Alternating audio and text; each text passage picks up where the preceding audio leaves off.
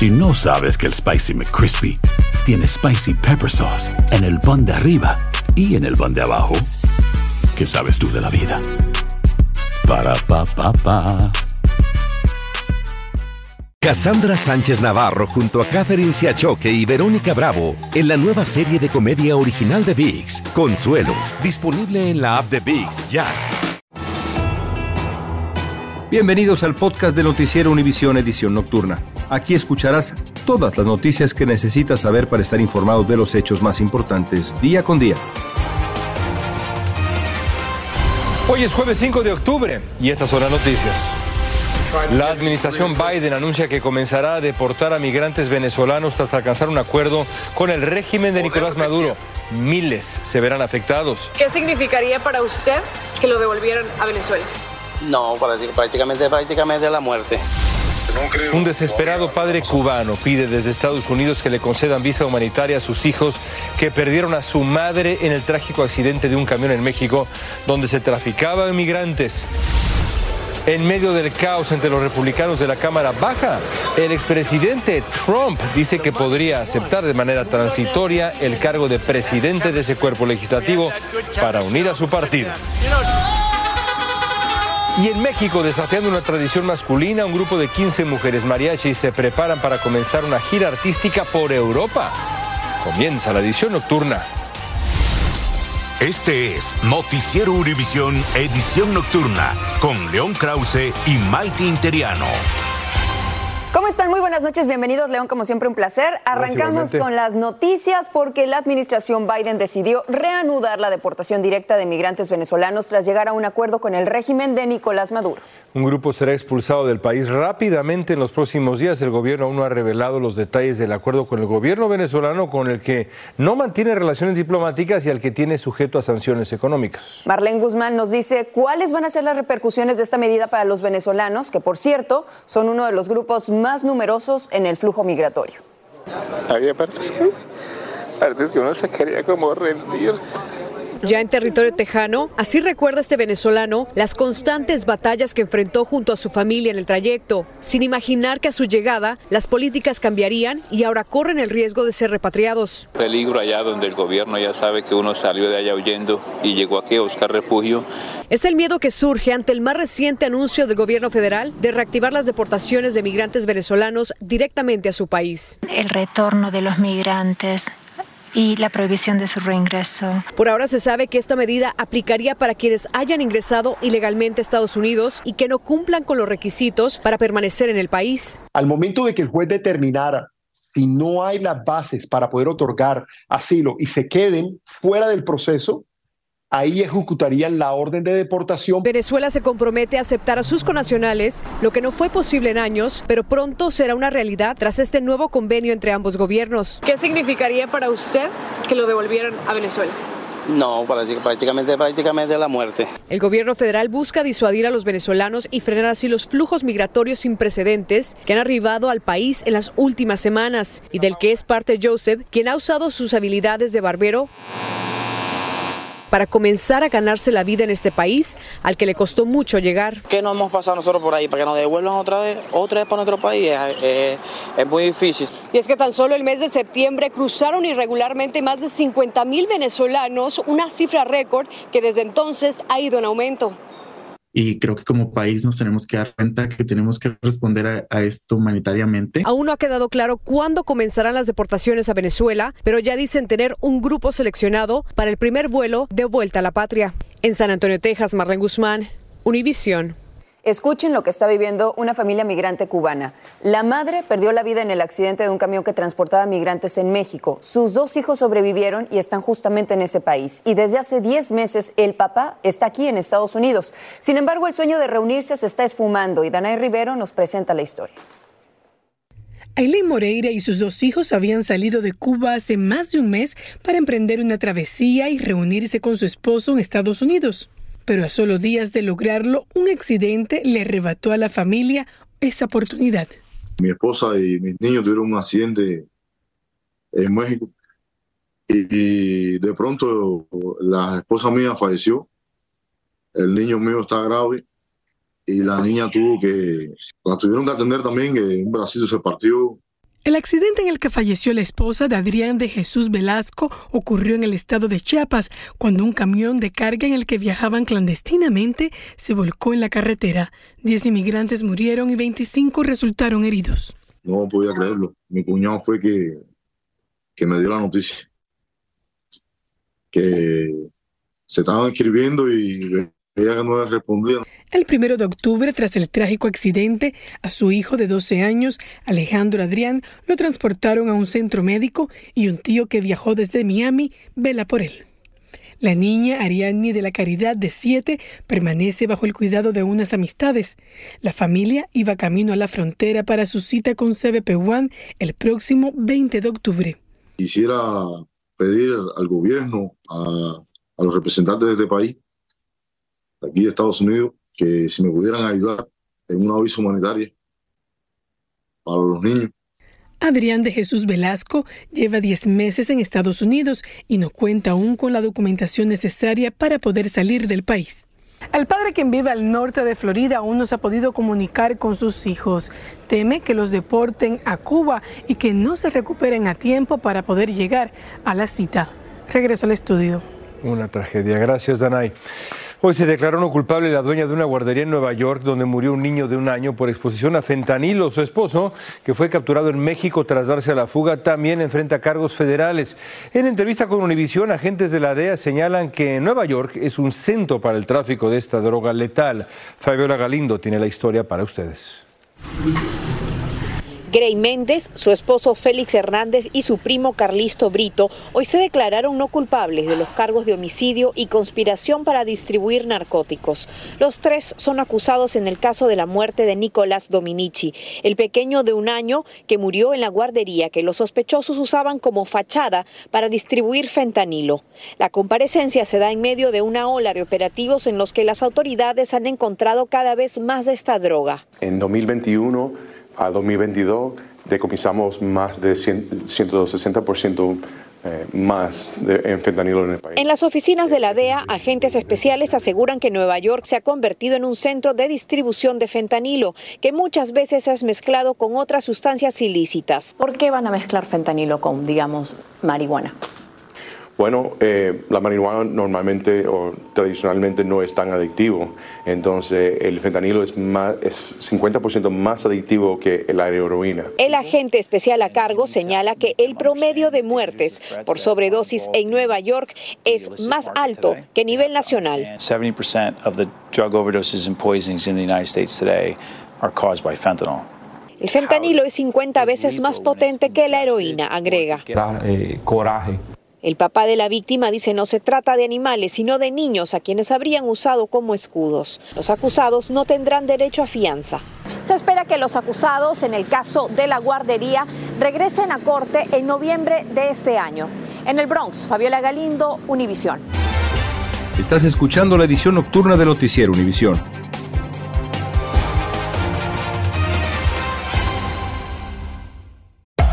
Hacer tequila, Don Julio, es como escribir una carta de amor a México. Beber tequila, Don Julio, es como declarar ese amor al mundo entero. Don Julio es el tequila de lujo original, hecho con la misma pasión que recorre las raíces de nuestro país. Porque si no es por amor, ¿para qué?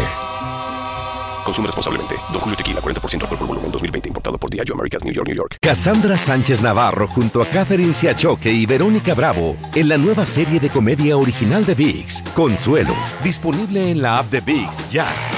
American Giant makes great clothing, sweatshirts, jeans, and more right here in the U.S. Visit American-Giant.com and get 20% off your first order with code STAPLE20. That's 20% off your first order at American-Giant.com, code STAPLE20. Continuamos con el podcast de la edición nocturna de Noticiero Univisión.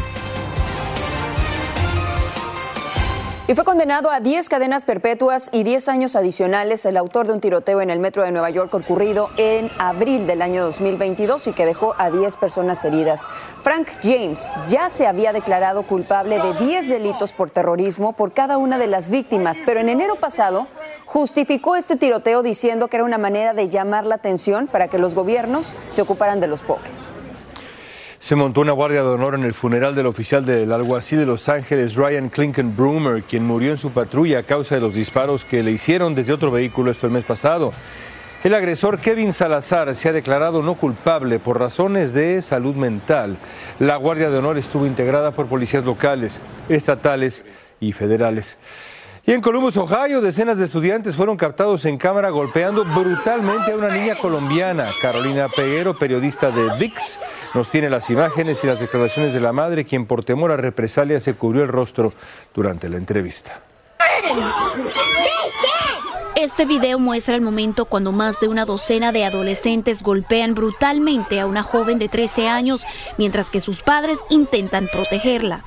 Llegó corriendo a la casa y nos dice, me dice, mami, me vienen correteando tres estudiantes porque me quieren pegar. Su madre dice que ella y su esposo salieron para ver qué pasaba y fue cuando encontraron unos 30 estudiantes corriendo detrás de su hija. Mi hija se acerca para decirle basta ya. Cuando mi hija se acerca, lo primero que recibe son los golpes. Yo lo único que trato es de, o sea, de separar a las niñas pero al ver que no, pues lo que hice fue cubrirla con mi cuerpo y mi esposo también trataba de quitar a los niños, pero pues los niños no se quitaban. Tras el incidente, la menor no ha regresado a la escuela por temor. Para mí yo pienso que eso es un motivo como de racismo, pues porque los niños le decían a la niña que no pertenecía a esa escuela por ser latina y no saber hablar inglés no por ser de otro país o tener otro lenguaje o otro color, debemos ser golpeados o maltratados. Hablamos con el Distrito de Escuelas Públicas de Columbus y a través de un comunicado nos dijeron que aunque el incidente ocurrió lejos del campus y fuera del horario escolar, ya identificaron a los alumnos implicados y tomarán medidas disciplinarias oportunas. Regreso con ustedes al estudio. Menos mal, qué bien. Vámonos ahora a México, porque ese país está horrorizado por estas imágenes que van a tener en su pantalla y que muestran cómo un estudiante de 14 años apuñala a su maestra de español. Esto ocurrió en Ciudad Ramos Arispe, en Coahuila. En este video se puede observar cuando el joven se acerca al escritorio y cuando la maestra se dirige a la puerta, él la sigue y la apuñala por la espalda. Afortunadamente las heridas fueron superficiales, la maestra ya se está recuperando en una clínica y después de este ataque el joven intentó quitarse la vida. Y ya es oficial, el pitcher mexicano Julio Urías no va a volver a los Dodgers de Los Ángeles en lo que resta de la temporada 2023. Así lo anunció el manager del equipo, Dave Roberts. Roberts añadió que desconoce qué va a pasar con Urias el año que viene, dejando entrever la posibilidad de que no vuelva ya al equipo. Urias está bajo licencia administrativa indefinida después de que fue arrestado por cargos de violencia doméstica. Les tenemos muy buenas noticias. Si ustedes viven en estos estados que van a aparecer en esta pantalla, este mes podrían recibir una ayuda adicional a través de la devolución de impuestos siempre y cuando califiquen. Tomen nota. En Colorado van a poder recibir un cheque de entre 750 y 1000 dólares. En el estado de California, si presentaron una declaración antes del 15 de octubre del 2021, en Alabama se aprobó un monto de 150 dólares para contribuyentes individuales y hasta 300 dólares para declarantes conjuntos, mientras que en Georgia, dependiendo de su declaración de impuestos estatal, podrían recibir entre 250 y 500 dólares. Y Montana pagará reembolsos a la propiedad por 675 dólares. En medio del caos que se vive en el Congreso, mientras los republicanos buscan un nuevo presidente para la Cámara Baja, el expresidente del país, Donald Trump, dio a conocer que podría aceptar de manera transitoria, así dijo, ese puesto para unificar a su partido, aunque dejó saber también que él aspira a ser el próximo presidente de Estados Unidos y que está concentrado en la campaña. Desde la convulsionada Washington, Claudio Seda tiene toda la historia. Donald Trump estaría considerando venir al Capitolio la próxima semana. En un momento en el que los republicanos escogen a su próximo presidente de la Cámara de Representantes. Yo creo que eso pudiera ser decisivo. Si entra Donald Trump aquí y endosa a alguien, eso pudiera ser la diferencia para ese candidato. Obviamente una visita de Trump aquí a Washington lo ayudaría muchísimo porque se proyecta como el líder indiscutible del partido. Trump le dijo a Fox Digital que serviría como unificador y que aceptaría ser el presidente de la Cámara de Representantes por un corto plazo. En su red social, Trump ayer publicó esta foto editada con él agarrando un mazo. yo creo que es mala idea para el presidente porque él tiene, tiene su campaña. Cuando se le preguntó ayer, no lo descartó, pero indicó que está concentrado en la presidencia. La ley no requiere que el candidato al liderazgo deba de ser un congresista, aunque sí debe de contar con el apoyo de su partido y obtener 218 votos. Los congresistas Jim Jordan, quien es aliado de Trump, y Steve Scalise siguen trabajando a puertas cerradas para conseguir el apoyo de sus colegas. Jordan prometió unir al partido. Entre tanto, algunos republicanos enojados con la destitución de Kevin McCarthy buscan expulsar a Matt Gates del partido. Jordan también dijo que lo primero que hará es quitar los fondos para procesar a inmigrantes en la frontera, medida que se estancaría en el Senado. En Washington, Claudio Seda, Univision. Vamos a cambiar de tema. ¿Quién dice que solo los hombres pueden integrar un mariachi? Se los digo porque un grupo de mujeres, tras ocho años de lucha en los escenarios, están demostrando que un género tradicionalmente masculino también puede ser dominado con éxito por las mujeres. Y desde la Ciudad de México, Gaby Seca nos presenta la historia de las Amazonas de Alejandra Carballido. Sí, señor.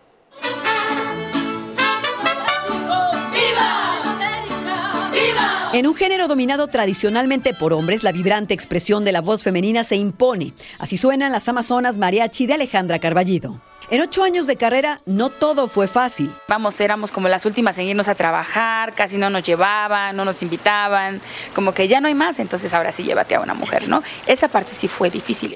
Sin embargo, se ganaron con su profesionalismo y pasión el respeto de los hombres del gremio y del público. En estos ocho años han colaborado con artistas de la talla de Lila Downs, Margarita la diosa de la cumbia, Ángel Aguilar, entre otros.